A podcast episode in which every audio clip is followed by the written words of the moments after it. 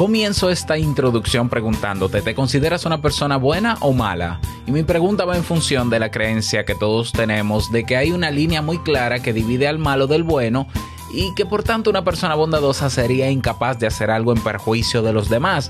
Esa creencia se desmonta cada día frente a nuestros ojos. Sin embargo, me tomo estos minutos para que conozcas lo que dice la psicología al respecto. Escucha. Si lo sueñas,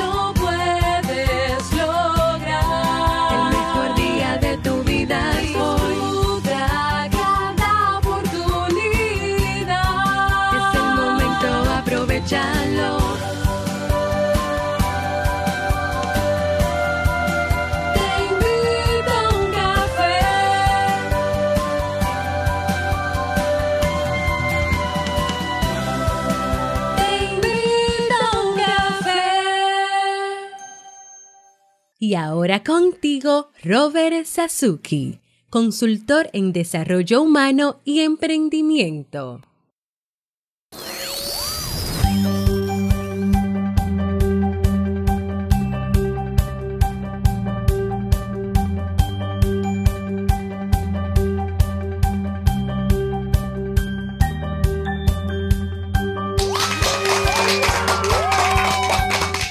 ¿Qué tal con esa energía positiva, esos aplausos y aquí tu bebida favorita?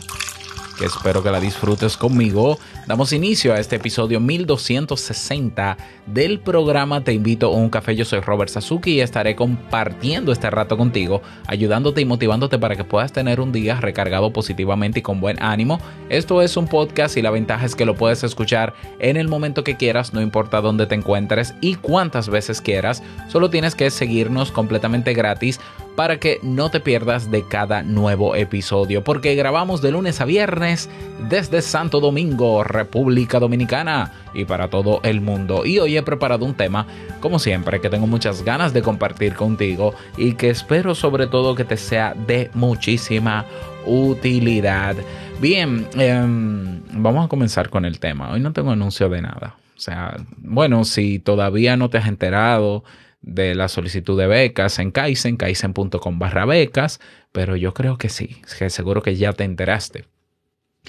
Um, vamos a ver, vamos a comenzar con el tema de hoy que he titulado El mito de ser buena o mala gente o mala persona. Hace unos días en Twitter, un amigo, bueno, un conocido, mm, sí, de aquí de mi país, un joven activista, que yo admiro mucho, ¿no? Y admiro mucho al movimiento que tiene, el Art Collective. Collective. Um, escribe en Twitter, ¿es tan difícil ser buena gente? Eh, Él escribió esa pregunta y la, y la gente le respondía, no, no es tan difícil, sí. Y me imagino que él se refería a la situación que vive nuestro país de corrupción, de personas que se, se vendían públicamente como intachables y correctas y que ahora se ha destapado un, un entramado enorme de corrupción que los involucra a ellos, etcétera, etcétera. Porque casos, como digo, hay todos los días.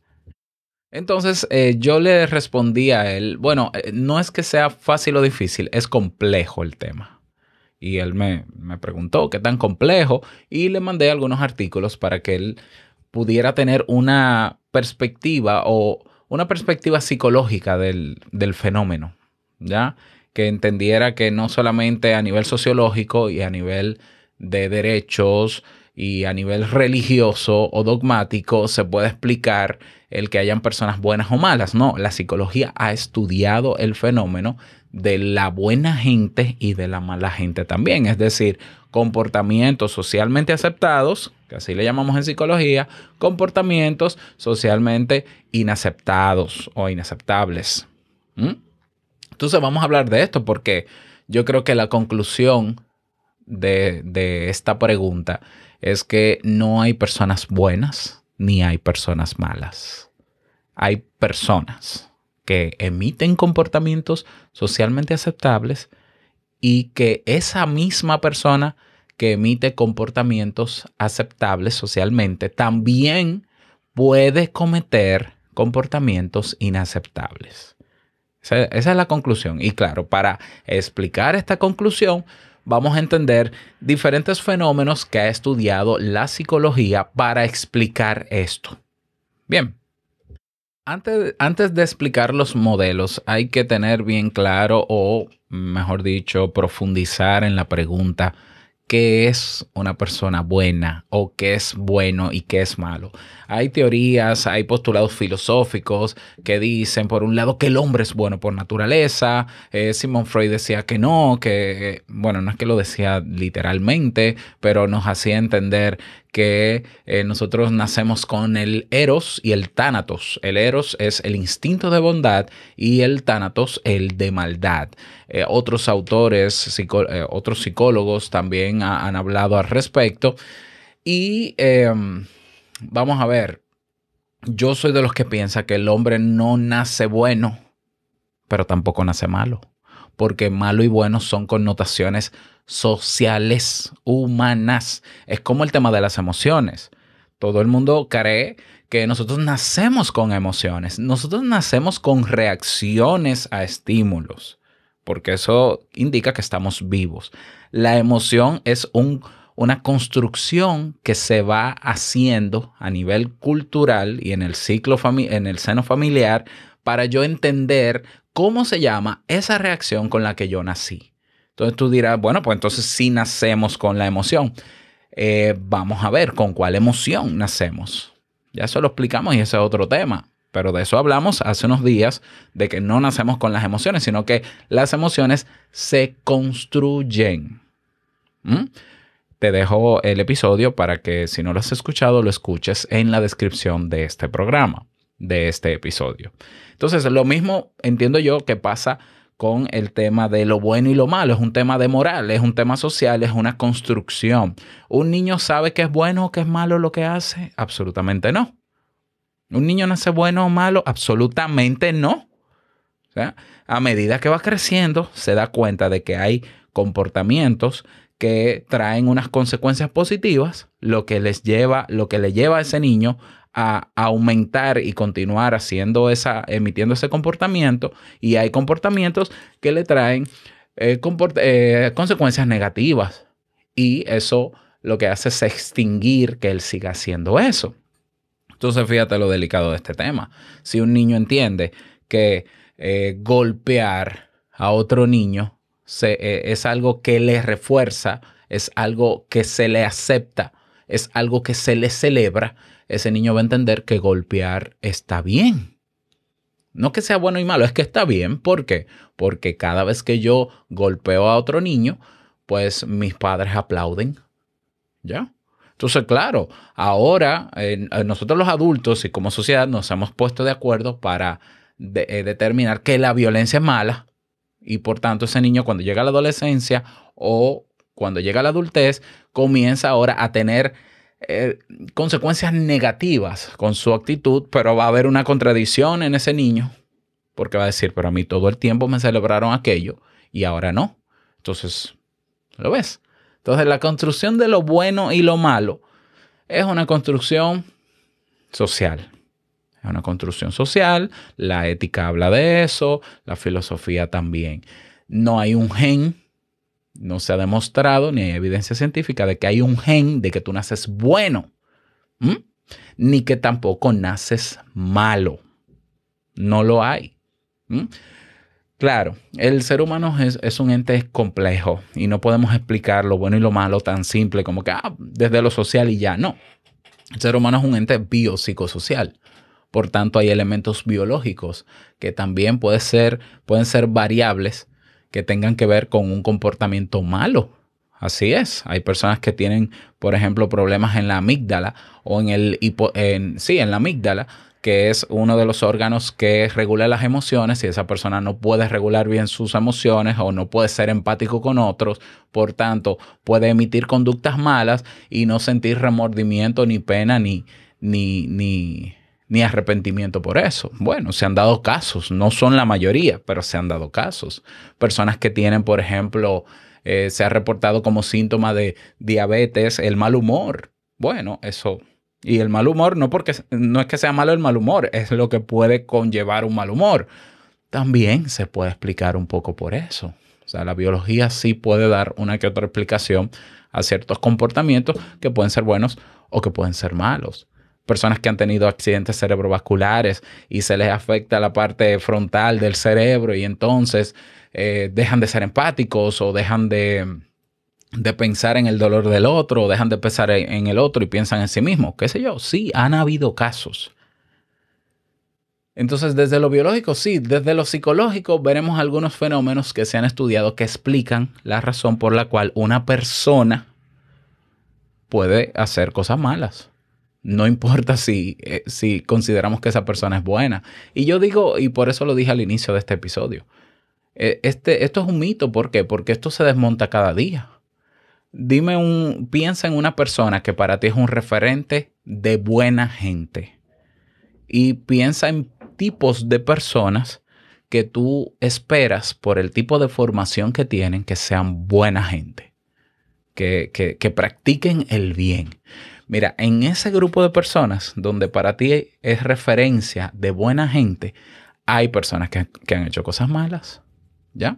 En mi caso, por ejemplo, en mi caso, eh, bueno, en mi caso yo no estoy hablando de mi caso, sino yo, por ejemplo, veo noticias todos los días de que de sacerdotes que hacen cosas malas, de pastores que, que, que, es, que son referentes y que hay que meterlos lamentablemente en este tema. ¿Por qué? Porque la iglesia y las religiones quieren ser referentes de lo moral, quieren ser la referencia de los valores positivos humanos. Está bien y está muy bonito y qué bueno. Pero dentro de ellos mismos, de- dentro de ese sistema, hay gente, no todos, hay gente que hace cosas malas. Entonces, si tenemos, si tenemos la, la mejor referencia de lo que debería ser un sistema que produzca solo buena gente, ya nos damos cuenta de que el sistema, el por, por más que hayan valores, por más que haya sistema, por más que haya una moral y una ética detrás, el ser humano puede cometer cosas malas. Todos nosotros. Por tanto, decir que yo solamente me junto con buena gente, estás en un error, porque esa buena gente es gente que sí, debido a varios fenómenos o debido a muchísimas otras variables que quizás se escapan incluso de esta explicación de hoy, puede llevarles a cometer cosas malas. Y claro, la explicación del que no conoce ¿no? un poco de psicología y no con- conoce lo complejo que es el ser humano, es achacarle lo malo que hizo esa buena gente al diablo, a, a- a un espíritu, a un trastorno. Yo he escuchado personas, esa persona se volvió loca y mató a su pareja. No, no, esa persona no estaba loca, esa persona estaba cuerda. Es lo más probable que estaba cuerda. No, pero ¿cómo tú me explicas que una persona que es profesional, que es esto, ética, que es referente en su comunidad, que es un líder, que es buena, de repente cometa, es que yo no me lo creo? Claro, es lógico que no te lo creas porque tu cerebro hace los cálculos y no cuadran, eso es cierto, pero eso no quiere decir que no haya sido él y eso no quiere decir que él estuviese en todos sus cabales cuando lo hizo, porque seguramente eso fue lo que pasó. Estaba en sus cabales era la misma persona que tú conoces, que ante esa circunstancia tomó la decisión de hacer lo que hizo. Malo. ¿Mm?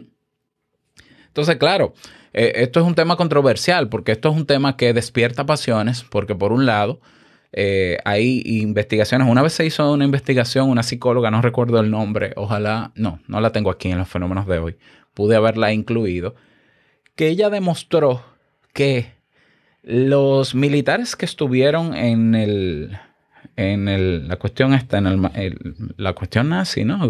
Dios mío. En los campos de concentración nazi, los militares que participaron de la masacre de cientos de miles de judíos no eran personas que tenían trastornos. Y no solo eso, eran personas normales que por un fenómeno, que, de, eh, que de ese vamos a hablar, por uno de esos fenómenos o quizás otros u otras variables, estuvieron en unas circunstancias que, donde ellos tenían que tomar la decisión de matar y torturar gente. Personas militares, algunos de ellos que luego de acabar ese, ese, ese gobierno de Hitler y demás, se fueron a otros países e hicieron vidas normales, socialmente normales. Yo vi, en- creo que fue en Netflix, el documental de un señor eh, muy mayor, con nietos y todo, y familia, que su familia nunca se imaginó que él fue uno de los militares que torturaba en los campos de concentración de la Alemania nazi.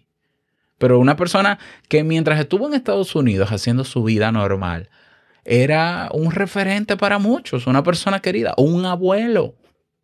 Cuando estudiaron, cuando se dieron cuenta quién era y sacaron todo lo que ese hombre hizo, porque estuvo documentado, alguien lo documentó, hubo testigos, los hijos no lo podían creer, los nietos no lo podían creer.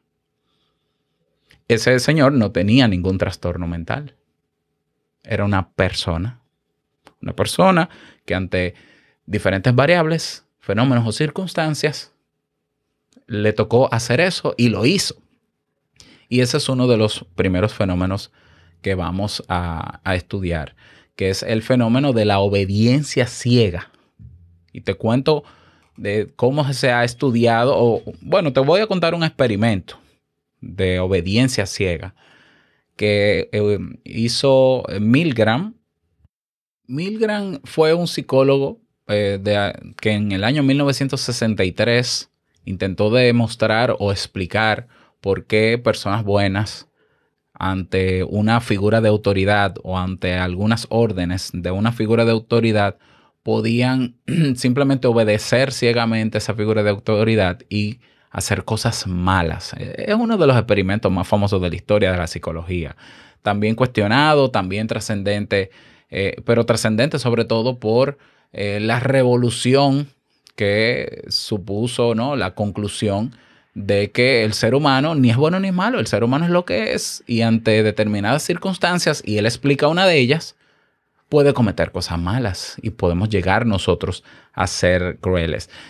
Es un experimento que está, que se ha hecho, se ha repetido varias veces, está en YouTube.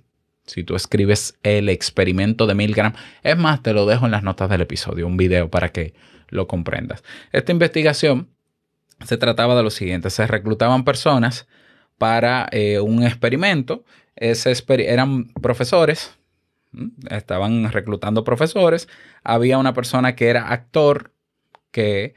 Entonces el experimento consistía en lo siguiente, esos profesores tenían que hacerle un examen oral en un cuarto a otra persona que estaba en otro cuarto y si esa persona no contestaba correctamente las preguntas, se le iba a dar una descarga eléctrica que iba de, ta- de un mínimo de voltios hasta 200, 300, 400 voltios. Entonces el profesor, que, es, eh, que era la persona reclutada, personas normales, tenían que activar el mecanismo para darle la, la corriente a esa persona, aplicarle la tensión.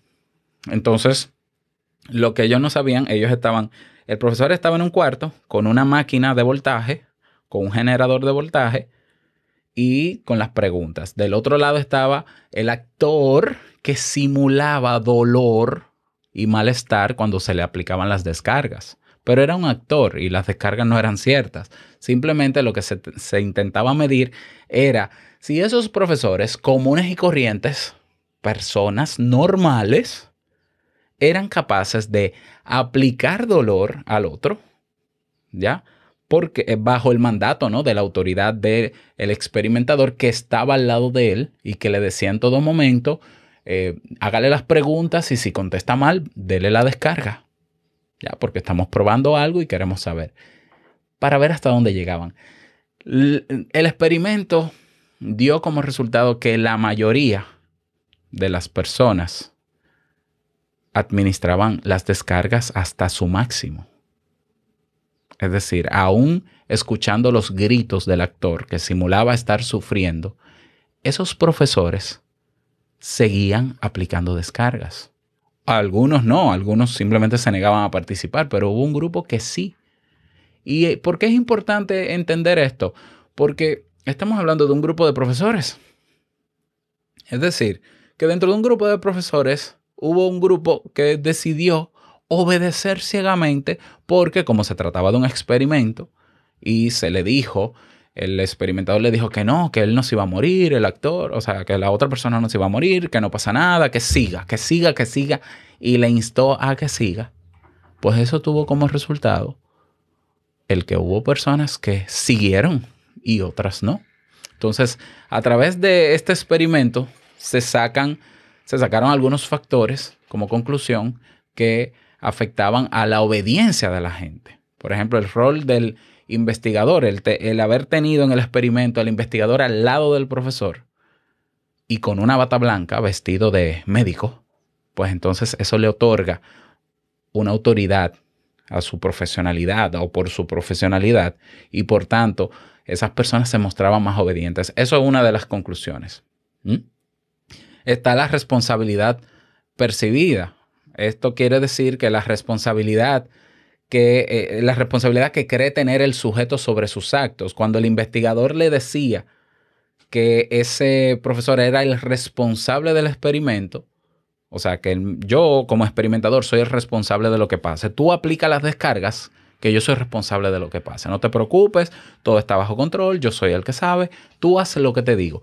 Entonces, esa persona simplemente atribuía la responsabilidad al médico, por tanto, hacer lo malo, que era ah, eh, emitir las descargas, no le hacía sentir culpable porque la responsabilidad no era de él. Y por tanto, le era más fácil obedecer.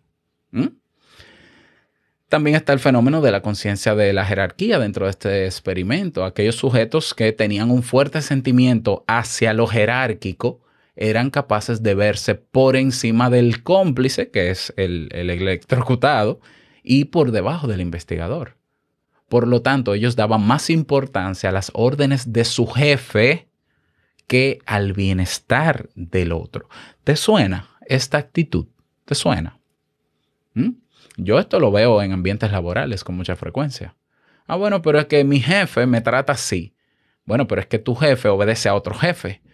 Y como al otro jefe no le interesas tú, sino que se logre un, un resultado o un objetivo en el trabajo, al, al jefe directo tuyo no le importa hacer la cosa bien hecha o mal hecha siempre y cuando se llegue a un resultado. Y si tú, que obedeces ciegamente y que tienes una estructura jerárquica en tu mente de que porque fulano es sacerdote, porque fulano es el presidente, porque fulano está, está por encima de mí, por tener un cargo, está por encima de mí, pues entonces hay más probabilidades de que tú hagas lo que se te pida.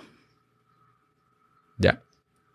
Ese es un fenómeno que se ha estudiado, eh, el efecto de la obediencia ciega y que puede explicar que tú y yo podamos cometer una, una fechoría, algo malo. ¿Ya? Ah, bueno, pero imagínate, como a mí me lo pidió, eh, qué sé yo, el presidente de la compañía, o a mí me lo pidió esta autoridad religiosa, porque yo pertenezco a esa religión, pues entonces como él, él asumió la responsabilidad de lo que yo hiciera, bueno, pues entonces yo simplemente obedecí. Obedecí ciegamente.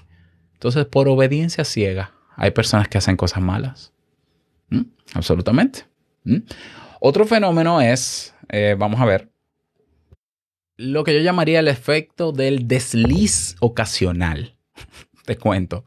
La sociedad de la, bueno, Society for Personality and Social Psychology, la Sociedad para la Personalidad y la Psicología Social, real- realizó una investigación en el 2015 liderada por Oliver Sheldon que nos ofreció una serie de datos interesantes sobre esto. Este trabajo se puso en evidencia, puso en evidencia un dato y es que la mayoría de las personas controlan bastante bien su tentación a la hora de realizar algo poco ético, como por ejemplo robar algo como material de oficina. Es cierto que aparece el deseo que muchos llegan a pensar eso de que si yo me llevo esto nadie lo va a notar. Ahora bien, una vez se razona un poco más, esta situación acaba por desecharse. Ahora bien, hay una curiosa excepción. En ocasiones también nos podemos decir lo siguiente. El hecho de que yo me lleve este material de la oficina a casa para uso personal no significa que yo sea un ladrón. Es decir, lo que explica este efecto. Cometer una transgresión puntual y ocasional en la vida puede interpretarse como algo aceptable, La persona llega a pensar que ese acto no va a cambiar lo que uno es. Si yo soy una persona que me considero buena y seria, que yo un día me lleve algo que no debo llevarme calladito y que nadie se entere y que no pase nada porque yo lo devuelvo luego. Eso no es nada. Bueno, eso es un fenómeno, un efecto que también puede explicar el hecho de que aunque te consideres bueno, puedes hacer cosas malas. No, porque eso es piadoso. Aunque sea piadoso es malo. Lo malo es malo, se supone, ¿verdad? Estamos de acuerdo en eso.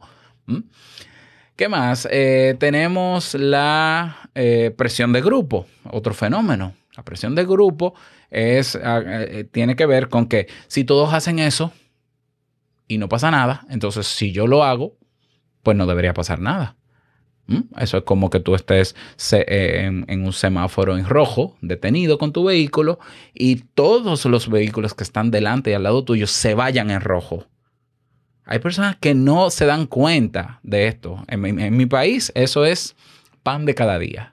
O sea, estamos parados en rojo. Incluso mis hijos me dicen, pero si está el semáforo en rojo, ¿por qué se van, papi? Y yo les digo, porque son... no lo sé, pero no está bien. Y a veces uno se pregunta, ¿será que hay un oficial de tránsito que está dando el paso? A veces sí, a veces hay un oficial de tránsito que da el paso aunque el semáforo esté en rojo, pero yo me aseguro de verlo. Si yo no lo veo, yo me quedo donde estoy. Pero hay personas que no se quedan donde están, que si se van los tres de adelante, se van con él. Imagínate que cruzando el semáforo haya un oficial de tránsito que detenga todos esos vehículos. ¿Cuál tú crees que va a ser la explicación de ellos? Oh, pero es que yo vi que todo el mundo se fue, entonces yo también me fui. Entonces, el nosotros ver una conducta en grupo, el nosotros ver una reacción de grupo, puede llevarnos a nosotros a aumentar las probabilidades de que nosotros también hagamos lo que hace el grupo. Sí, así como lo oyes. Linchamientos, por ejemplo. ¿No has visto, no, has conocido noticias de linchamientos? En esos linchamientos no hay delincuentes, se supone, porque se supone que están linchando un delincuente. Entonces, el hecho de que hay un delincuente que se está linchando, a mí no me hace delincuente si yo le pego un palo a esa persona, pero estoy haciendo algo malo. ¿Qué pasó ahí? Ah, bueno, pero es que era lo que se merecía y entonces el grupo se enardeció. ¿Y qué tú quieres que yo haga? ¿Que no lo hagas? ¿Que no lo hagas? Pero lo hice. Bueno, entonces eso puede explicar la presión de grupo también que nosotros hagamos lo mal hecho. Claro que sí. Y la excusa de que si todos lo hacen, yo también. Ah, bueno, mira, este efecto se llama, por cierto, el efecto manada. Claro, el efecto manada. Ok, eh, ¿qué más? Hay otro experimento que explica muy bien o que intenta explicar el por qué personas buenas pueden hacer cosas malas o personas. Volvemos a lo mismo. Eh, es el experimento Simbardo de 1971. Entonces, te lo explico. De, eh, ¿En qué consistió este experimento? Reclutó a dos grupos, creó dos grupos de estudiantes de pregrado ante una situación social eh, y él, en esos dos grupos, él a un grupo le dio el cargo de ser guardias y al otro grupo le dio el encargo de ser prisioneros. Dividió dos grupos. Yo te lo voy a explicar fácil. Eso está más detallado en internet. Pero que si no, no, no nos daría tanto el tiempo. O sea, él divide. Eh, Miren, ustedes van a ser los guardias, estos son los prisioneros. Ustedes tienen que cuidarlos a ellos para que, para que no se escapen, etcétera, etcétera, y cumplan su condena. Eso es, se parece a un juego, ¿verdad que sí? Un juego. Bueno, al cabo de unas semanas de ese experimento, Simbardo fue testigo de unos niveles de crueldad no previstos y menos imaginados. Sea, estudiantes universitarios liberales, conocidos por su altruismo, por su bondad y su sociabilidad, se convirtieron en sádicos, escucha bien, en sádicos al asumir su papel de guardias. Se llegó a tal extremo de sadismo que Simbardo se vio en la obligación de tener que detener el experimento. Lo que, lo que concluyó Simbardo es lo mismo que estamos hablando. Por un lado, la conformidad de grupo o el efecto manada, la obediencia a la autoridad, igual que Stanley Milgram del experimento que te conté, la desconexión moral, que lo explica muy bien Albert, Albert Bandura de que las personas disponemos de nuestros propios códigos morales y sistema de valores. Sin sin embargo, a veces llevamos a cabo toda una serie de piruetas mentales para integrar comportamientos totalmente opuestos a nuestros principios, hasta el punto de ver como lo correcto, co- a- a- de verlo co- co- como correcto lo moralmente inaceptable. Y también factores ambientales. Es decir, fueron semanas, fueron horas quizás de poco descanso y demás, y eso contribuyó a que esas personas que hacían de guardias cometieran comportamientos atroces con los que se eh, agruparon como prisioneros. Otro fe, bueno, y a esto se le llamó, por cierto, el efecto Lucifer. Eh, ese experimento eh, se le llama, o al experimento no, al efecto que, se produce luego de las conclusiones de ese experimento, el efecto Lucifer, que también explica por qué las personas pueden cometer cosas malas. Por último, otra manera o otro, otra razón por la cual las personas pueden hacer cosas malas sin tener un trastorno necesariamente es cuando el fin justifica los medios. Robert, Sa- Robert Sapolsky es profesor de ciencias biológicas y neurología de la Universidad de Stanford. Uno de sus libros más conocidos, por cierto, te lo recomiendo. ¿Por qué la gente hace cosas malas? ¿Mm? En este trabajo parte de un punto de partida muy interesante. ¿Por qué el amor y el odio son emociones tan parecidas en el cerebro? A veces un sentimiento está muy cerca del otro, tanto que esa persona a quien hoy adoramos, mañana la podemos detes- detestar. Algo que nos deja claro en su libro es que nadie es esencialmente bueno o esencialmente malo. Todos podemos deslizarnos de un polo a otro en un momento dado si las circunstancias así lo orquestan. Fíjate que si tú te mueves en las redes sociales te das cuenta de que existen un, un nuevo personaje que antes no existía, que es el hater. ¿Qué es el hater? El hater, el hater no es una persona con inseguridades, con trastornos. Es una persona como tú y como yo que no hace una gestión adecuada de su envidia. De su envidia o de su corrección política extrema y moralista. Hay personas con muy alta moral que se convierten en hater porque entiende que el mundo tiene que ser como esa persona piensa. Y entonces, si tú no piensas como yo pienso, yo quiero obligarte a que tú pienses como yo pienso, yo te insulto. Personas que no tienen argumentos en Internet para hablar de un tema y lo que hacen es que descalifican a otros. Eso no son cosas malas, esas son cosas malas. Pero son personas ejecutivos, personas que salen de Twitter y son personas común y corriente y se, y se sientan contigo en un bar y se sientan contigo donde sea a conversar y van a la iglesia también y se hacen pasar por personas buenas. Por eso yo insisto, ni, quitémonos las etiquetas mejor. Somos personas que ante diferentes circunstancias y variables sí podemos hacer cosas malas. ¿En qué porcentaje? ¿Quién lo sabe? Eso no lo sabe nadie ni lo sabrá. ¿Ya? Fíjate el caso de niñeras en las casas que salen muy buenas, todo muy bueno. Entonces tú pones una cámara simplemente por prevención y te das cuenta de que está maltratando al niño. Fíjate nuestras madres. Hay madres que maltrataron a sus hijos cuando pequeños. Tú dirás, no, pero es que yo sé lo que soy, bla, bla, bla. Lo malo es lo, malo es lo que nosotros consideramos malo. Lo malo no es lo que tú consideras malo. Lo malo es lo que socialmente se ha aceptado como malo. Y maltrato es malo como sea. Como sea malo. ¿Mm? Entonces, las personas muchas veces nos regimos por impulsos, por necesidades, miedos y pasiones. Y eso puede hacer que cometamos algo poco ético y lo vemos justificable.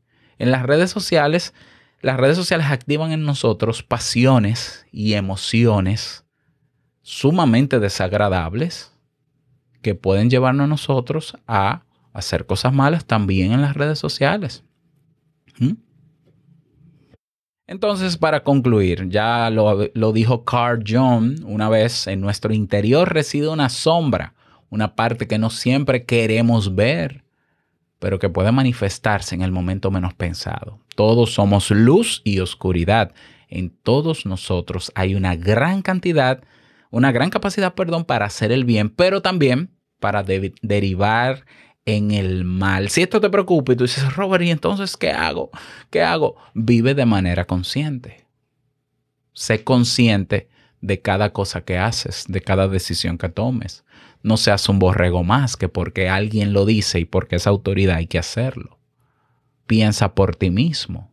Cuestiona las cosas. Usa el pensamiento analítico. No andes en automático en todo. Hay conductas que puede, tú la puedes hacer en automático, pero no todas. Y no, no justifiques el hacer cosas porque todo el mundo lo hace. Porque que todo el mundo lo haga no quiere decir que esté correcto. Escucha lo que te estoy diciendo. Bueno, pero es que todas las figuras de autoridad que yo conozco hacen eso. Entonces eso quiere decir que está bien. No necesariamente. Incluso hay leyes en la sociedad que no son correctas y que derivan en un problema mayor que el bien que se supone que pretenden hacer. Pero ¿cómo yo deduzco eso? ¿Cómo yo me doy cuenta? Siendo consciente, cuestionando, analizando, profundizando en esas cosas. ¿Para qué? Para que mis decisiones sean lo más cercano a lo que yo entiendo que debe ser lo correcto y lo bueno o lo que socialmente se entiende como correcto y bueno. ¿Lo ves? Entonces, con eso es que se trata, no es con terapia, porque esto no es un trastorno. Conciencia, análisis crítico y capacidad de decisión, incluso por encima de la autoridad que sea, que eso es lo que se llama el sesgo de la autoridad. Ah, y muy importante, asumiendo, sabiendo que cualquier comportamiento que salga de ti, sea motivado por un grupo, por una autoridad o por un principio, es responsabilidad tuya. Cuando nosotros asumimos nuestra responsabilidad en todo lo que sale de nosotros, nos damos cuenta que nosotros entonces tenemos un compromiso mucho mayor con los demás porque es muy bueno irse en rojo en un semáforo y culpar a todos que se fueron en rojo, ¿verdad? Es muy bueno y es muy fácil yo no hacer tal cosa porque nadie lo hace. Es muy bonito. Eso se llama el sesgo de la responsabilidad externa. No, no, no. Tú quieres estar del lado de hacer las cosas buenas. Pensamiento crítico, conciencia, ser consciente en todo momento de las decisiones que tomes y asumiendo la responsabilidad de lo que tú haces. Y te darás cuenta que no es tan complejo. ¿eh? A veces es una lucha, a veces, pero vamos, volvemos. Se puede. Entonces ahí está, mito desvelado. No hay personas buenas, no hay personas malas.